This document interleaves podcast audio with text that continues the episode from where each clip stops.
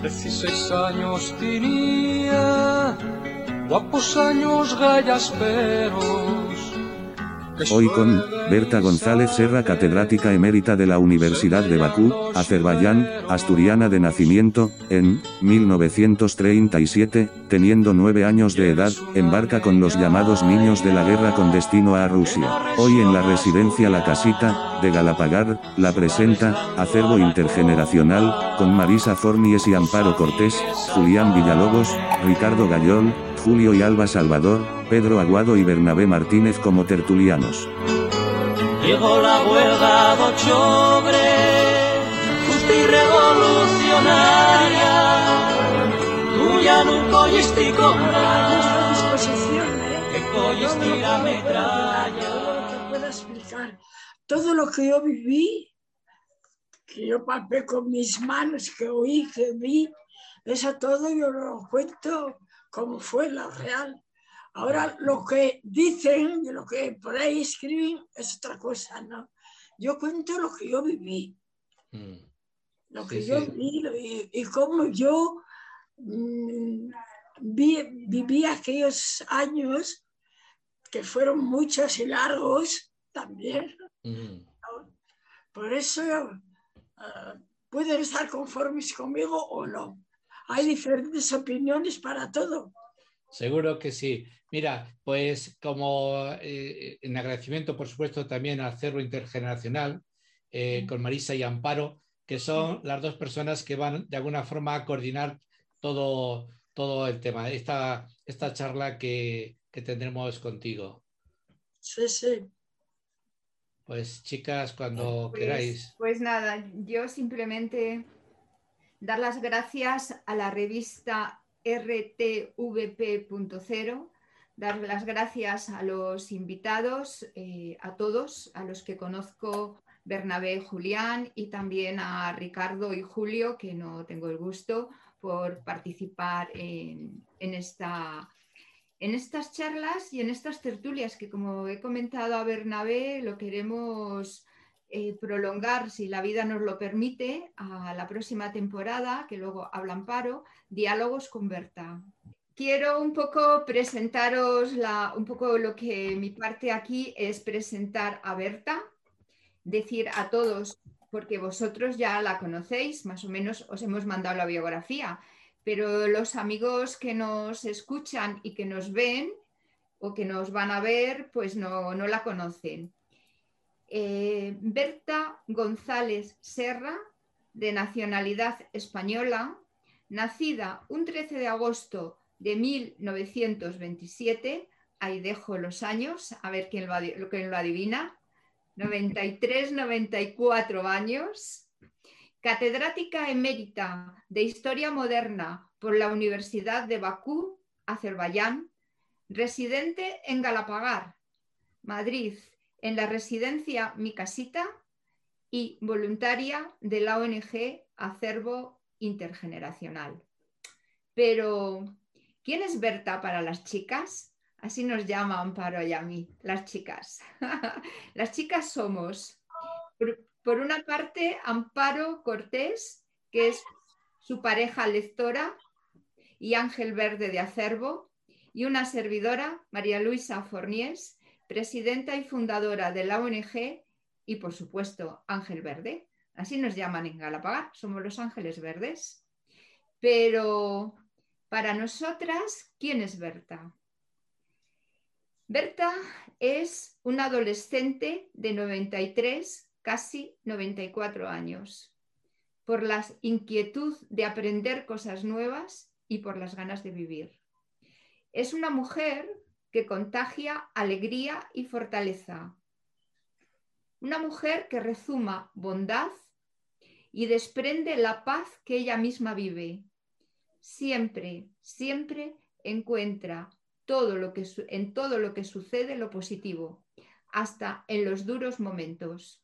Berta es una lección para nosotras, las chicas, y una lección que queremos compartir con quienes quieran asistir a estos diálogos con Berta de futuro. Pero todo esto es posible gracias a Acervo, a la ONG. A los voluntarios de Acervo Intergeneracional. Y gracias, tenemos a Berta y Amparo, gracias al programa Leerte Quiero a distancia y también presencial. Pero Berta y Amparo pertenecen a la pandemia, pertenecen al 2020, a la COVID. Y hemos iniciado con ella Leerte Quiero a distancia. Hicimos la formación con Amparo Digital y digitalmente nos conectamos todos a través de Zoom con la residencia. Amparo vive en Madrid, en Boadilla del Monte, y como yo he dicho, Berta vive en Galapagar, en la residencia Mi Casita. Eh, ¿Cuál es la metodología del programa de Leer Te Quiero? Pues la metodología es uno a uno. Nosotros formamos parejas lectoras y utilizamos como comunicación el libro como una buena lectura entre las personas. Lo hacemos desde un enfoque intergeneracional y cultural. Es un acompañamiento un poquito más avanzado que un acompañamiento cultural e intergeneracional y la base de todo lo que hacemos es beneficio mutuo. Os voy a leer unas palabras de otra voluntaria porque todos coincidimos en que vivimos la misma experiencia. Esta voluntaria se llama Almudena Varona y es voluntaria de acervo intergeneracional. Y dice Almudena, quiero leer y dedicar una poesía a todos los amigos y a todos los voluntarios.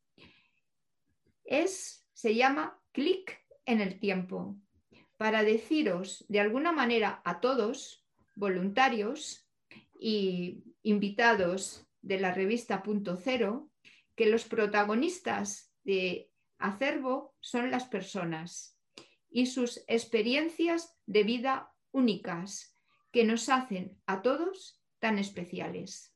Un clic en el tiempo. Quizás un cuadro, un libro, una danza, una canción. O abrir como hoy una ventana a un amigo. Solo es, quizás, un clic en el tiempo, que habla quizás de un momento. Pero tanto que contar de unas manos, toda una evolución en el tiempo, toda una historia detrás que habla de todo un proceso. ¿Cómo aprendió y sufrió? Y superó las crisis de tinta o el blanco de un lienzo. Como las llagas dormidas, la afonía del alma o la crudeza del tiempo. Nos habla un trasluz de palabras con muchos silencios que solo se leen desde el alma, entre blancos y negros. Nos habla en susurros que aquí no se acaba, que uno sigue aprendiendo hasta otro clic en el tiempo. Muchas gracias, Almudena Barona. Y ahora doy la palabra a Amparo que nos va a presentar un poquito eh, lo que queremos que sea Diálogos con Berta en un futuro. Amparo. Muchas gracias, gracias a todos. Diálogos con Berta es un futuro proyecto que pensamos que podrá comenzar en septiembre, más o menos. Se trata de una vez al mes conectarnos vía Zoom para hablar con Berta de todos los temas que nos apetezca. No hay censura, lo que preparemos, cómo lo preparemos y aprovechar eh, la experiencia vital de Berta, que es magnífica, y aportarle a Berta también pues, nuevas inquietudes, nuevas formas de ver la vida y, en fin, eh, pues crear diálogos entre, intergeneracionales, que es de lo, de lo que se trata, a través de la lectura o, como en este caso, pues a través de nuestro día a día, ¿no? las inquietudes que tengamos, los problemas, la vida en general. Y esto empezará, esperemos, en septiembre, una vez al mes. Intentaremos traer invitados de todo tipo y sumar, sumar, siempre sumar para seguir aprendiendo y seguir viviendo. Y ese es el proyecto de Diálogos con Berta. Perfecto. Pues yo creo que desde ya, como comentaba con Marisa ayer, contáis con la revista si consideráis que se debe retransmitir esto, pues aparte de hacer la grabación de, ese diálogo que hagamos, a los pocos días que salga a través de todas las redes, ¿no? Pues, muchísimas gracias, muchísimas gracias por generosidad. Y ahora, si les parece, empezamos ya con las preguntas. Esto será lo más fluido. Berta sabe que yo, si veo que se expande la, la corto, no hay problema. O sea que todo para ustedes, toda la conexión, toda, todo para Berta. Hagan las preguntas que, consideren. Eh, llámanos de tú porque si no nos hacen más mayores todavía, Amparo. Vale, gracias. sí, pues yo creo que Ricardo, que tiene ahí eh, buenas preguntas, eh, podríamos comenzar contigo, Ricardo. Muy bien, bueno, pues primero agradecer a Punto Cero el que me invite con tanta frecuencia a sus encuentros. Eh, para mí es un placer, por supuesto. Eh, agradecer también a Acervo Intergeneracional pues esta interesante perspectiva que abren eh, con sus actuaciones, con sus actividades, sus proyectos. Me parece muy interesante, la verdad, y además muy oportuno para el momento que, vivimos. Y sobre todo gracias a Berta, pues porque no solo por la disponibilidad, sino porque es que eh, de su biografía y del contexto que yo deduzco de su biografía, porque he tenido la suerte de conocer a varios, muchos de los llamados genéricamente niños de la guerra, porque claro, en Asturias fue un tema que tuvo mucha mucha repercusión. Y bueno, todavía tengo amigos eh, que, que, viven de, ese, de esa experiencia y familias, familias. Tengo una amiga íntima que nació allá, nació en, creo que fue en Mongolia interior concretamente, y, y, bueno, con los que tengo todavía un trato muy, muy frecuente. Yo, eh, antes de empezar con la pregunta, solo quería decir dos cositas. Una, que me parece que esta experiencia de los niños de la guerra fue una experiencia única, con unas enormes dificultades, pero también con unas grandes oportunidades. Y entonces nos dan una lección importante por ese, ese, ese puente que tuvieron que hacer entre dos dos civilizaciones casi eh, antagónicas y, que, que, sin embargo les ha dado una gran lucidez y sabiduría para interpretar eh, lo ocurrido y el presente también. Y supongo que buena parte del futuro. Y segundo, destacar la educación esmerada que recibieron. Y eso se trasluce enormemente en todas sus reflexiones, en todas sus eh, aportaciones, ¿no? Yo eso, bueno, ahora Berta nos lo podrá confirmar o matizar, por supuesto, con absoluta libertad. Mi primera pregunta, Berta, era sobre el sentido de ser españoles que vivíais en aquella situación de presencia en la, en la antigua Unión Soviética. Porque decías tú ahí en tu carta biográfica que se os educaba en el amor a España. Y ahora parece que ese término de patriotismo español lo acapara un sector político muy determinado que es la derecha más reaccionaria. Y sin embargo, la España republicana tenía un profundo sentimiento del patriotismo español. Me gustaría que comentaras algo sobre esto. Bueno, pues mira, te, te cuento, no te explico fuimos educadas en una casa de niños que fuimos todos casi del norte de España. La mayoría éramos asturianos. Luego había vascos, había de Santander, de otros pueblos del sur, pocos. Era, la mayoría éramos del norte. Éramos, teníamos educadores españoles, profesores españoles y educadores rusos. Eso fue en el año 37, cuando nos enviaron a la Unión Soviética.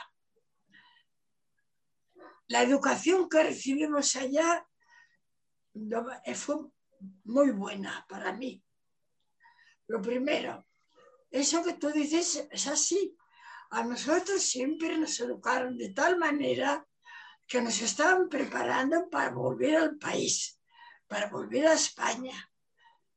Y por eso nos decían, aplicaros, estudiar, porque España os va a necesitar. Pero nadie pensaba que iban a ser tantos años, ¿no? Por el 37, cuando la guerra civil de España, todos creían que, bueno, se terminaría dentro de un año así, pero yo a mí 50 años, me duró todo ese viaje. Entonces, os explico. Lo de la República, yo quiero decir que fue una oportunidad muy grande en España, el gobierno republicano. Lo que pasó después fue un golpe de Estado contra la República. Y por mucho como usted dice, la derecha, la extrema derecha no quiera falsificar, la historia es la historia y no se puede borrar. Y fue así, porque eso todo el mundo lo sabe.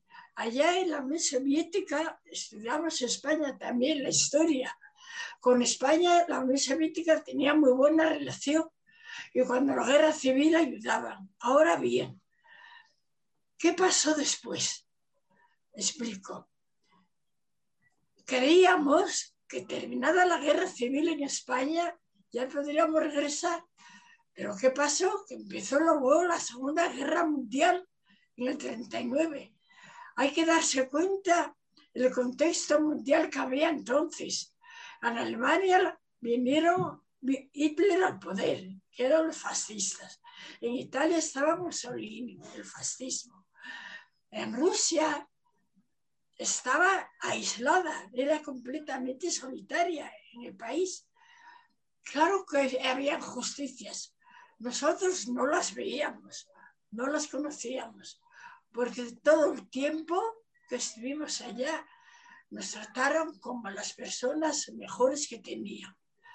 Entonces explico, cuando Alemania el 22 de junio del 41 atacó a Rusia, creía, tenía un pacto de no intervención entre Rusia y Alemania, había eso, Ribbentrop con Molotov, que eran los ministros exteriores de aquellos tiempos de Rusia y de Alemania, tenían el pacto de no intervención. Hitler ya había empezado la Segunda Guerra Mundial, tenía aliada a Italia, tenía aliada a Rumanía, ¿no? La, Rusia entonces estaba casi sola. Inglaterra y Francia eran los que tenían al lado de Rusia. Pero Francia no pudo resistir y ya sabe que enseguida la conquistó. Y Inglaterra bombardeada todo el tiempo por los aviones alemanes. Entonces, ¿qué pasó? A nosotros, a los españoles, nos evacuaron inmediatamente de Rusia. Nos enviaron porque estábamos cerca de Moscú y nadie se pensaba que los alemanes iban a llegar tan pronto a Moscú. Iban avanzando, avanzando. Y casi en seis meses llegaron hasta Moscú, hasta las puertas de la capital. Y a nosotros enseguida nos evacuaron. Nos evacuaron, no sentimos, el pueblo ruso lo pasó muy mal. Fue una guerra más horrible que existió en la historia hasta entonces, porque los alemanes no querían solo terminar con la Rusia, no, querían exterminarlos, matarlos a todos. Y hubo muertes en todos los sitios que estaban los alemanes y sobre todo, no sé por qué, bueno, sí lo sé por qué, eran por a los judíos. Todos los judíos que había en Rusia y que fueron ocupados por territorios alemanes y ya de Europa también, a campos de concentración, y esos fueron los que más sufrieron de todos. En Rusia había muchos judíos, muchos, pero allá no importaban si eran judíos, si eran alemanes, si eran eran de las celulares, entonces allá no sabíamos nada. Bueno, el caso es que nosotros nos evacuaron durante la guerra ¿no? Entonces, la evacuación lo pasábamos mal, pero comparando como lo pasaron los rusos, a los españoles los trataban como a reyes. Un pedazo de pan nunca nos faltó, una patata cocida tampoco, un huevo cocido tampoco. Siempre tuvimos algo en la mesa para comer. Pues, sí. Creo que podemos seguir con otra pregunta, porque si no, al final, para ser un poco más dinámico.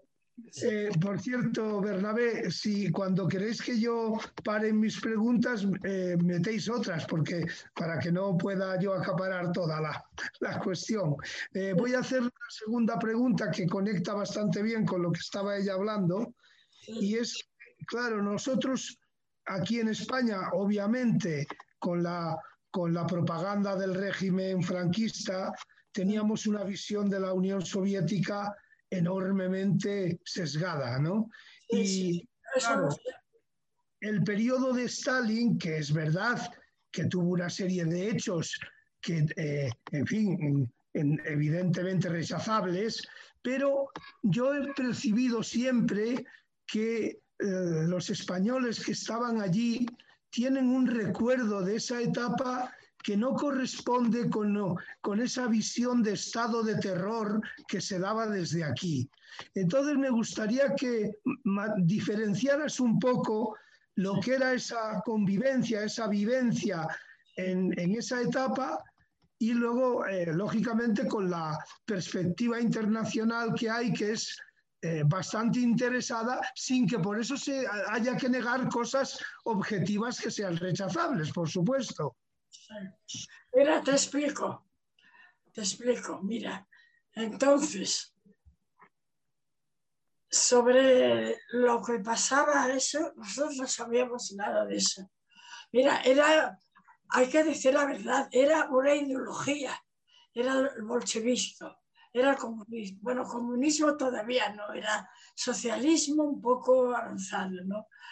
Pero de todo lo que hablaban después de los campos de concentración, de las eh, hay que diferenciar también dos etapas en, ese, eso. La etapa de Lenin y la etapa de Stalin. Porque la etapa de Lenin era, fue otra. ¿En qué sentido? Lenin como dirigente comunista era más eh, culto, era más eh, científico Stalin no, Stalin era más eh, revolucionario de izquierdas, más izquierdista, ¿no? Y eh, todo eso que había ya de creciendo el terror y todo, hay que darse cuenta que, mira, Lenin, hubo un intentado en contra de Lenin, le hirieron y una, fue una de las causas que murió el 24, ¿no? Porque le hirieron una, cuando empezó todo eso fue cuando, después de la muerte de Kiro, que fue en el 34, cuando en Leningrado, que Kiro era, uno, era el presidente de Leningrado, ¿no? también le mataron. Y había todavía mucho terror. Luego otra cosa quiero decir, que Alemania durante la guerra hizo todo lo posible para alimentar una de las condiciones que ella pensaba que podía conseguir era que en Rusia empezara la guerra civil entre los mismos rusos. Por eso alimentó a los ucranianos y formó un ejército de ucranianos que estaban en contra de Rusia. Los mm, armó, les dio todo, ¿no? pero el uniforme alemán no les dio. No querían comprometerse demasiado. Y era el, general Blasov que dirigió durante la guerra patria de Rusia contra Alemania, que dirigía en Ucrania esa lucha a favor de Alemania en contra de Rusia. Entonces eso enseguida lo liquidaron. La propaganda de aquí, y no solo de España, ¿eh? en todo el mundo, era eh, mentira. Había algo de verdad. Esa de los hombres, claro, el Gulag, que luego se escribió de Solzhenitsyn y otros escritores, la librería yo desde mi niñez y desde que yo empecé a trabajar, desde que terminé la universidad, solo me empecé a enterar un poco de eso, siendo ya profesora, maestra en la cerveza. cuando a una de mis alumnas me enteré que tu papá estaba preso. Y yo le pregunté, ¿y por qué estaba preso? Y luego, y su mamá era profesora de lengua rusa en donde yo trabajaba ahí. Y yo hablé con la señora, con la mamá, y le digo, ¿qué pasó con su marido? Y ella me explicó, porque ella estaba en contra del régimen de Stalin. Decía que Stalin que era autoritario y todo. Eh, fue la primera vez que yo empecé a pensar que se había algo de eso. Pero en la prensa, en eso era todo secretismo estaba todo por la CGB muy tapado. Y la población, población de verdad, y sobre todo nosotros, de eso nada, de nada, porque no sentíamos nada. Nosotros hablábamos, yo como profesora, hablaba a los estudiantes todo lo que a mí me parecía y nunca nadie me prohibió hablar y decirlo. Y yo les explicaba a mis alumnos que mira, las obras, porque nosotros las obras de Lenin las estudiamos y estudiamos el manifiesto de Carlos Marx y de Engels sobre cómo el socialismo científico, cómo tenía que ser, ¿comprendes? Y había mucha diferencia entre lo que había ya en Rusia y cómo era lo científico, como tenía que ser en la cabeza de Marx y de Engels y de Lenin un socialismo de verdad, no con más libertad, más democracia y todo. Pero fue un poco todo desarrollado después ya por los... Ahora, esos bulos todos que había, de que si el gobierno ruso quitaba a los niños, que se los educaba en las colonias, eh, todo eso es mentira. Porque yo a mi hijo ya les conté a Amparito y lo conté a Marisa, que yo cuando tuve a mi hijo era estudiante en la universidad, en el cuarto curso, un año entero mi hijo estuvo en la casa de cuna en la universidad teníamos casa de cuna. Yo iba cada tres horas a alimentarlo, a amamentarlo, ¿no? Cuando ya terminé el quinto curso, que me destinaron, me marché a cervezar, al niño lo fue conmigo, me llevaron, me llevé conmigo, y así a todas las madres. Había casas de cuna, había jardines de infancia. Berta, perdona, seguimos con otra pregunta Sí, porque si no va a ser un poco, no nos va a dar tiempo a terminar. Gracias, Berta. Siguiente. No, que iba, iba a incidir justo en el sistema educativo porque he comprobado que casi todos los niños, los llamados niños de la guerra, fueron a la universidad y sacaron carreras universitarias.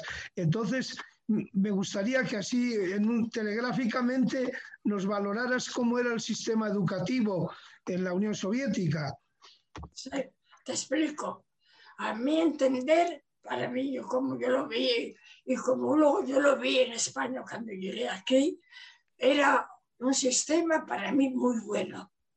¿En qué sentido? Mira, allá empezaban los estudios a los siete años. Empezabas en el, salías del jardín de la infancia, supongamos, y estaba la primaria y la secundaria. Entonces, la primaria son, eran cinco años. Primero, segundo, tercero, cuarto, quinto curso. Después de la quinto empezaba la secundaria, que era sexto, séptimo, octavo, noveno y décimo. Diez clases. De la secundaria ibas allá, no, el instituto no era como aquí. El instituto allá es como una facultad de la universidad. Es instrucción superior y la universidad y eh, también es superior. ¿Qué diferencia había entre un instituto y una universidad? En la universidad, además de estudiar la carrera, te estudiaba, te enseñaban a ser científica, a investigar. El instituto era más especializado. Por ejemplo, Instituto de Energía Eléctrica, pues había más, eh, todo de energía. O había el Instituto de Química y, Petróleo de la cerveza, supongamos. Era todo de la especialidad de química y física. Eso era el instituto. Era su estudio superior. Era gratuita. ¿eh? Todos, quien tenía capacidad, quien quería estudiar, eh, no tenía que pagar nada. Al revés, el Estado les pagaba una beca según si era muy buen estudiante, la beca era más alta. Si era peor estudiante, era menor. Ahora sí, terminabas cinco años de estudio superior y estaba la comisión estatal, que es esa comisión repartía a los que terminábamos, por ejemplo, de historia, yo terminé, ¿no? Ellos sabían en qué lugares de la Unión Soviética se necesitaban profesores de historia. Entonces, ellos elegían, según la persona donde vivía, más cercana, y tenían sitios para maestros, entonces proponía, mira, tenemos tres, cuatro sitios donde poder destinarte. ¿Cuál eliges? El que está más cerca de tu familia. Pues era el elegía.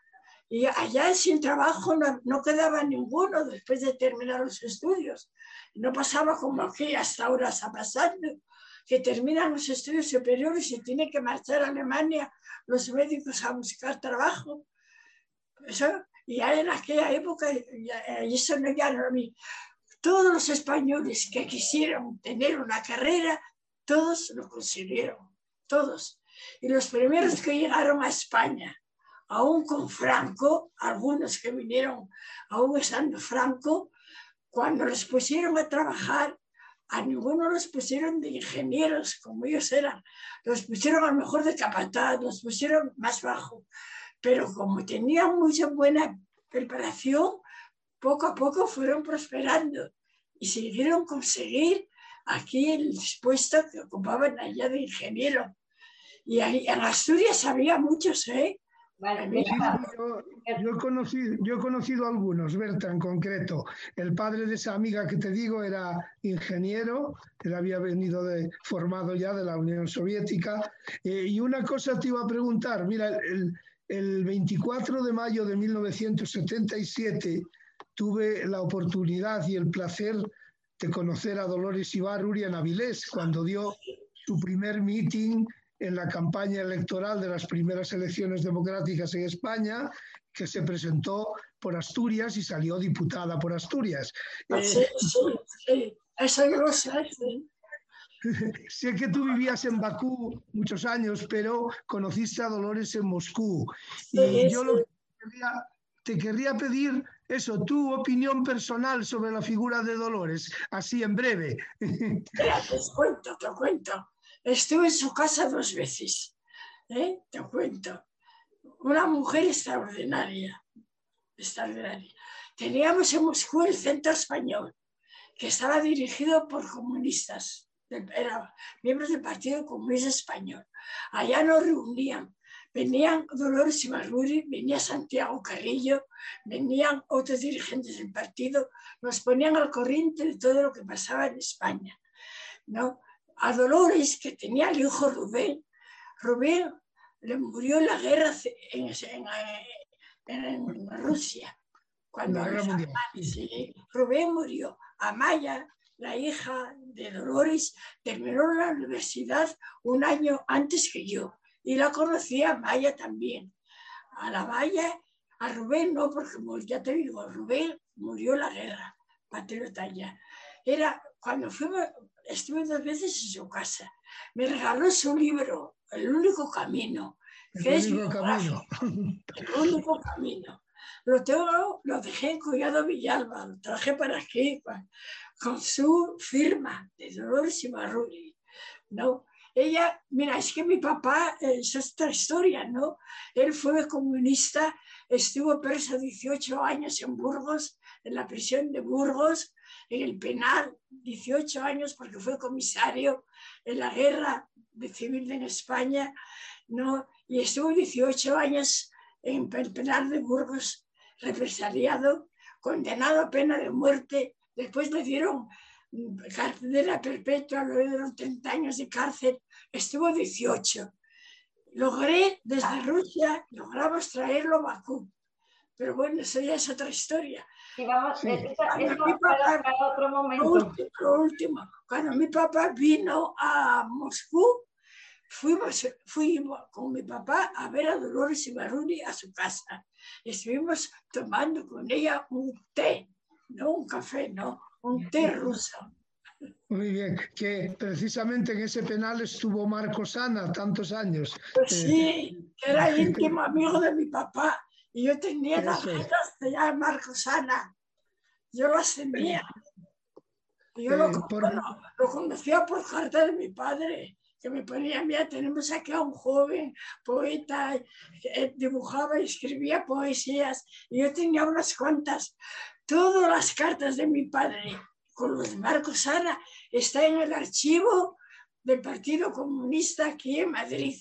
Yo todo lo entregué cuando vine aquí a Rusia. Cuando Rusia a España, a Madrid, todo vino, vinieron, vino el subdirector del archivo del archivo de Madrid y me dijo, Berta, mira, me dijeron, y digo, sí, todo lo que pueda y lo que cogerlo, porque yo, ah, ya está. Y todas las cartas, que eran bastante, donde ponía todo el persigue, todo, la copia de su juicio, cuando lo juzgaron, cuando le dieron por qué, dijeron, imputaron que le imputaron en que había sido uno de los formadores del Partido Comunista en Gijón. Era uno de eso. una, última, cuestión por mi parte, Berta. Eh, ¿Cómo valoras tú la acogida que fueron teniendo en España los niños de la guerra en los distintos momentos. Algunos, como muy bien has dicho, llegaron todavía durante el franquismo. Precisamente, fíjate, la persona que me enseñó a mí el braille en Gijón era padre de dos de los niños que estuvieron en Rusia, Tino y Charo, y da Costa. Y eh, ellos, y bueno, y con ellos vinieron allí mucha, mucha gente ya en tiempos de Franco. Y después de, de iniciada la democracia, pues ha venido mucha más gente. Eh, ¿Cómo valoras tú la acogida que en España se ha dado a los niños eh, de la guerra, eh, bueno, que ya llegaron adultos aquí a nuestro país? Explico, mira, depende, depende de cuando, yo, cuando te volviste, ¿no? Pero yo voy a explicar mi caso concreto, ¿no? Cuando yo, yo vine para España en el año 90, el 17 de junio del 90. Regresé para España como resultado de la guerra que hubo entre Armenia y Azerbaiyán por el Nagorno-Karabaj. Esa es otra historia aparte. Mira, cuando yo vine para aquí, vine con una pensión buena. Como profesora que era, yo ya tenía edad de jubilación y yo cuando vine para España me jubilé. Estuve trabajando allá en Bakú hasta el último día que me vine para España. Me jubilé y llegué con una buena pensión. Pero, ¿qué pasó? A los tres, cuatro meses de que vinimos para aquí, la Unión Soviética se deshizo. Se formaron los diferentes países. Azerbaiyán se independizó, Georgia se independizó, Armenia se, todos se independizaron. Entonces, ¿qué pasó? Que nosotros cotizamos, yo, por ejemplo, coticé a la seguridad social de Azerbaiyán, porque fue allá donde trabajé todos los años, ¿no? Entonces, cuando se deshizo la Unión Soviética, a mí me quitaron la pensión. Rusia ya no me la mandaba. Y me quedé sin nada. Bueno, y no solo yo, como yo había bastantes, unos que vinieron de Armenia, otros de Ucrania, otros de Georgia, pero ¿qué hicimos? Formamos una comisión en Madrid de estos ex niños de guerra, ¿no? Hicimos gestiones con el gobierno. Terminamos con una eh, entrevista con Zapatero, con el presidente, ¿no? Entonces él nos puso una ayuda económica nos dio, ¿no? Y ese loco, que era pequeña, son unos 600 euros, unos 500 euros, lo que tenemos ahora, ¿no? Pero por lo general, te digo, en Asturias, en Asturias sí que se portaron mejor con los que volvieron. El ayuntamiento de Gijón, mira, en la calzada, en el, en el paseo marítimo, hay una estatua grande dedicada un barco y un niño. era un barco grande, que fue del Museo del puerto donde salimos de Gijón, del Museo para Rusia. Y el Ayuntamiento de Gijón hizo un monumento a esos niños, a nosotros, los asturianos, que marchamos allá. Después, cuando llegó la edad de muchos de ellos y quisieron ir a la residencia, en Asturias las residencias relativamente son buenas, yo las vi, no son como las de Madrid, las de Madrid malas, malas son las de Madrid, pero las de Asturias eran bastante mejores. Y todas mis amigas terminaron en la residencia, en Gijón, porque yo soy asturiana, de pura cepa asturiana. Y, yo, yo, soy de la, yo soy de la calzada, Berta, así que somos, paisanos. Que además eh, sí te puedo decir que conozco bien ese sistema de, de residencias de Asturias que se llama El ERA, y que, que, da unas son residencias públicas de bastante calidad, bastante calidad. Sí, verdad son asequibles para personas con bajos ingresos también. O sea que, bueno. Bueno, pues, casi todas las que vivieron conmigo fallecieron allí. Yo me quedé sola, ¿eh? Que tenía muchas amigas allá. Allá tenía muchas amigas y yo iba todos los veranos, a pesar de que yo vivía en Madrid, tenía toda la familia en Gijón y los tengo todavía, bueno, hijos de primos, porque ya todos fallecieron. Si te parece, vamos pasando a otra pregunta para ir caminando. Muchas, gracias, Berta, muchas gracias. Gracias, Ricardo. No sé si estoy contento o no, mi contestación. Fenomenal. Yo, Berta, te preguntaría qué estás tomando para tener esa memoria tan privilegiada. Sí. Ay, me acuerdo de muchas cosas, ¿eh? Y de la revolución del 34 asturiana también me acuerdo. Muy bien.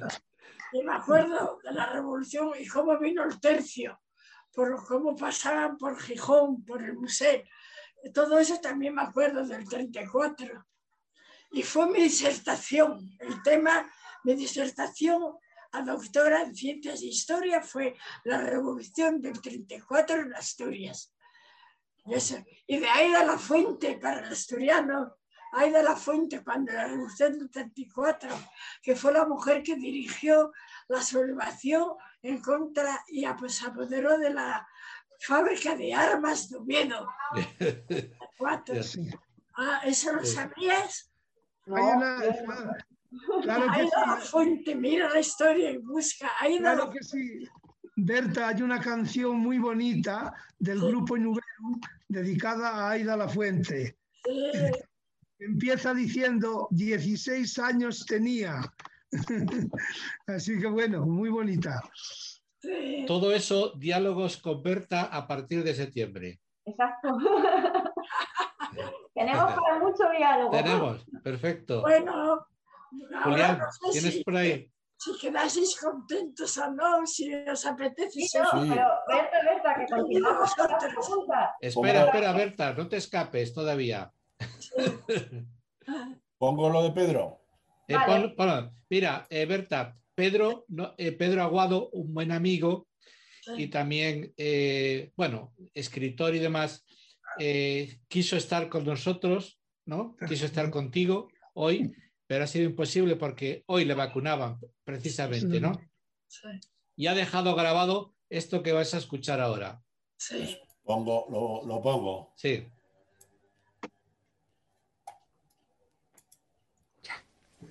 Buenos días. Me llamo Pedro Francisco Aguado y ante la imposibilidad de compartir en directo estos preciosos minutos con doña Berta González, he querido, a través de esta grabación, manifestar la emoción que me ha producido la sinopsis de esta vida tan plena de doña Berta, salvando todas las dificultades desde su obligada salida de España. Cada vez que repaso el resumen de su vida, pienso en la necesidad de plasmarla en un libro, o bien a través de una película que serviría de referente y conocimiento para esta generación y las siguientes.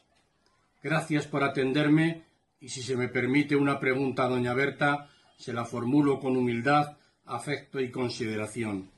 Doña Berta, ¿qué supuso para usted, una persona formada fuera de cualquier religión, tener que desplazarse y vivir a un país que, aun perteneciente a la URSS, de mayoría musulmana y, por tanto, con costumbres muy distintas? Gracias y un cordial saludo. Pues mira, le digo que muy fácil, porque mi marido tampoco era musulmán, pero no era practicante. Y yo, todas las costumbres, todas musulmanas, tienen muchas cosas buenas también. Hay, por ejemplo, te explico, con la mujer se nos trataba muy bien. Ella, yo, nosotros no sentíamos nada. Las mujeres llevaban la payola, la cabeza tapada, pero como esa las, todas las religiones, ahí había armenios que eran, no eran ni musulmanes, había rusos que eran ortodoxos, había católicos, había de todos. Y nada, no había ninguna diferencia entre los hechos. Y yo nunca sentí nada de nada. Era una persona, son los musulmanes, a pesar de lo que digan, no sé, y según qué país, en Azerbaiyán eran personas cultas. Ellas, entrabas al metro, una señora entraba, el hombre se levantaba y le dejabas en sitio. Al tranvía entrabas, se levantaba y te dejaba sitio también. Nunca las mujeres a nosotros nos adoraban, a las españolas. Cuando mi papá vino, visitaron, le dieron piso enseguida en Bakú. Se casó por segunda vez allá le muy bien, le dieron pensión allá en Bakú también a mi papá, ¿no? En el sentido de religión, nada de nada. No sentíamos. Querías, estaba la mezquita, estaba el muedín, que salía todas las mañanas con la oración a mediodía y por la noche. Pero los que querían el Corán, tenían el Corán, iban a rezar a la oración. Los que no, no había problema con nadie. Eso era libre de querer o no. Y en eso no, no notábamos nada. Por eso te digo que había informaciones, eran muy variadas, ¿no? Pero en ese sentido, de nada. Eran musulmanes, pues como nadie les importaba lo que era. No tenían nada. En la cátedra donde yo trabajaba había una española, dos armenios, cuatro azerbaijanos, dos kurdos, dos hebreos. Y nada, cada uno tenía su religión o sus creencias y nadie nunca se preocupó de ni siquiera armenio, azerbaiyano, ruso, español.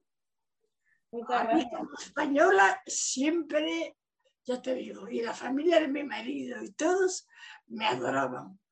Y no puedo quejarme nunca de eso. Y con mucho orgullo yo digo que recibí la educación que tengo gracias allí.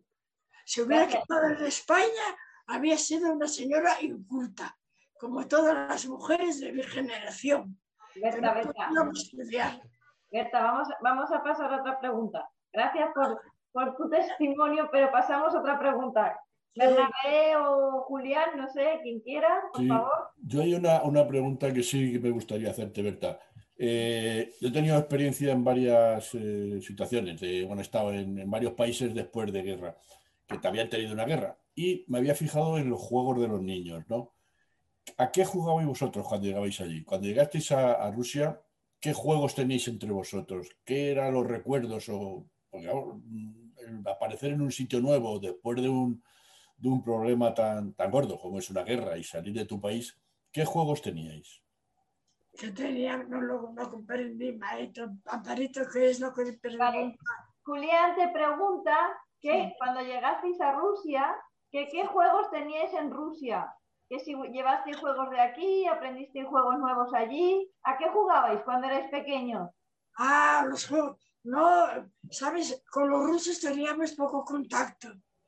Teníamos, eh, con nosotros eh, era, todo era de españoles, teníamos círculos españoles en la casa de niños, teníamos el coro español, teníamos los bailes españoles, teníamos hacíamos teatro español, la zarzuela, cantar el pichi, es el chulo que castiga, es la casa de niños, hacíamos todo eso, hacíamos, teníamos el dirigente del coro del español, ¿no? el pianista el que tocaba las canciones, el lobo limonero, la Carmen, todo eso en español.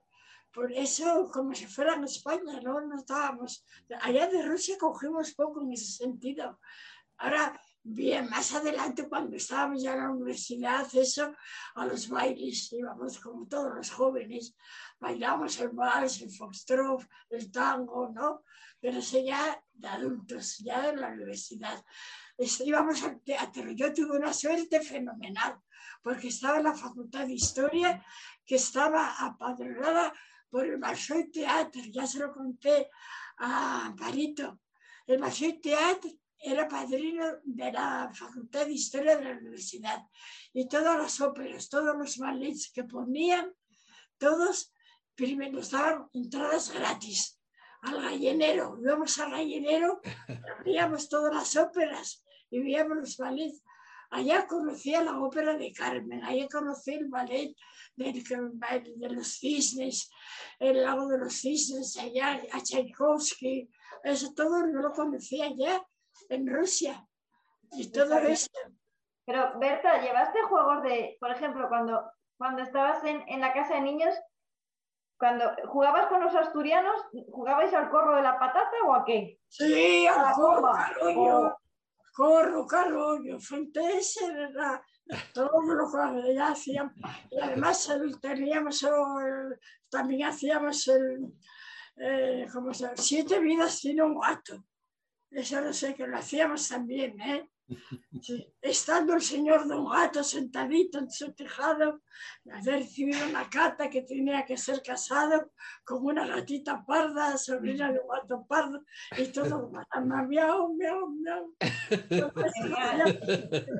Como ve, Berta, esa memoria privilegiada. Vaya, vaya. Sí, sí, sí. Oye, Berta, ¿qué, qué, qué, qué experiencia tienes? ¿Había personas ciegas en alguno tanto en, los colegios en Rusia como después tú. En, eso no puedo decirte mucho.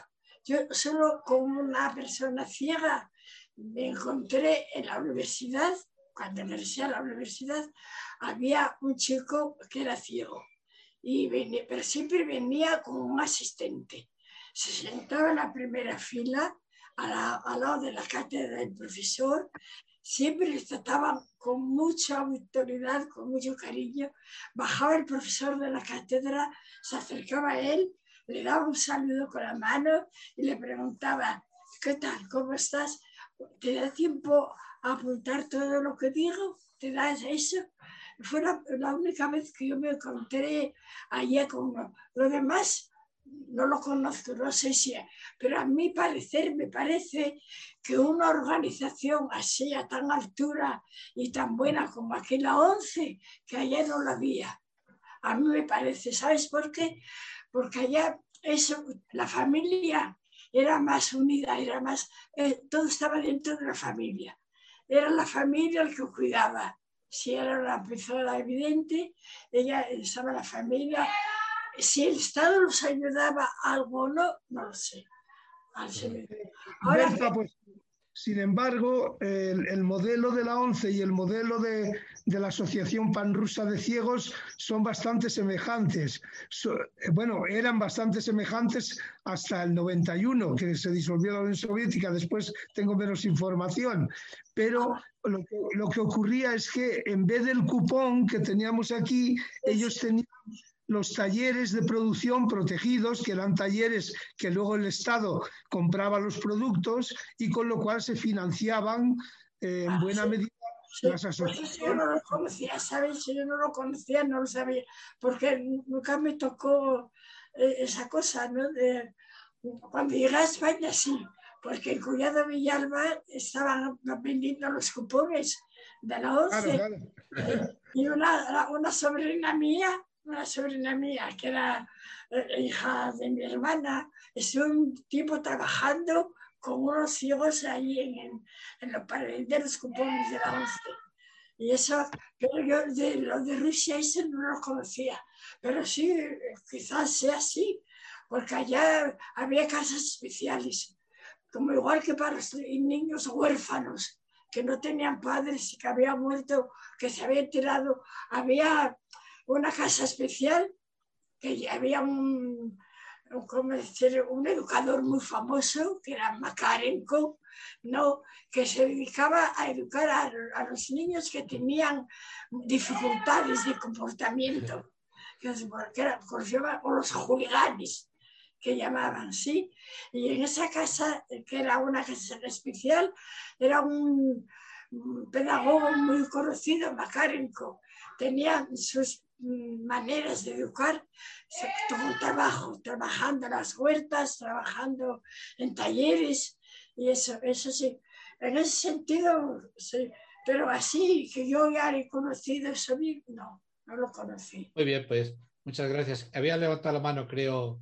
Que sí, sí. sí, he levantado la mano y lo estaba escribiendo. Ya para terminar el primer programa de diálogos con Berta, os propongo, como de forma de hacer, que cada una de las personas que estamos aquí, pues digamos una pequeña frase que es lo que más nos ha inspirado de lo que Berta ah, nos ha dicho. Por ejemplo, en mi, casa, en mi caso concreto, que me sorprende eh, lo que el concepto de patria que tiene Berta, que es una de las cosas que me sorprende, pues la frase es, la historia es la historia y no se puede borrar. Esa es para mí una de las frases. Si os parece bien, cada uno, pues decimos y ya quedamos, ya eh, Amparo no lo dice, pero quedamos para septiembre. pero bueno, si os parece bien. como formato de terminar con una frase que nos ha inspirado. Pero para decirlo, para decirlo ahora, para ponértelo. Ahora mismo, ahora mismo.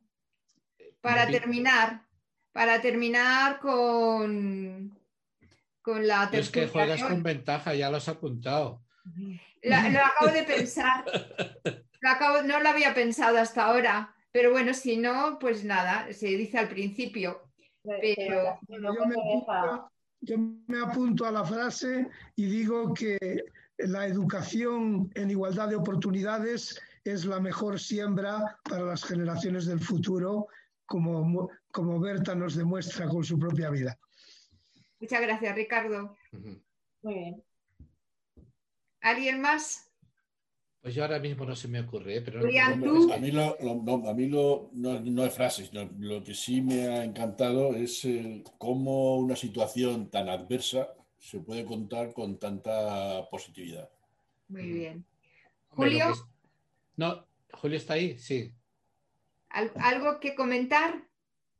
Pues eh, nada más que, que, lo que habéis comentado, que, me encanta que con los años que tiene, eh, esa, memoria prodigiosa, esa forma de, de, contarlo y esa vitalidad que nos transmite a todos, ¿no? Muy bien nos alegra.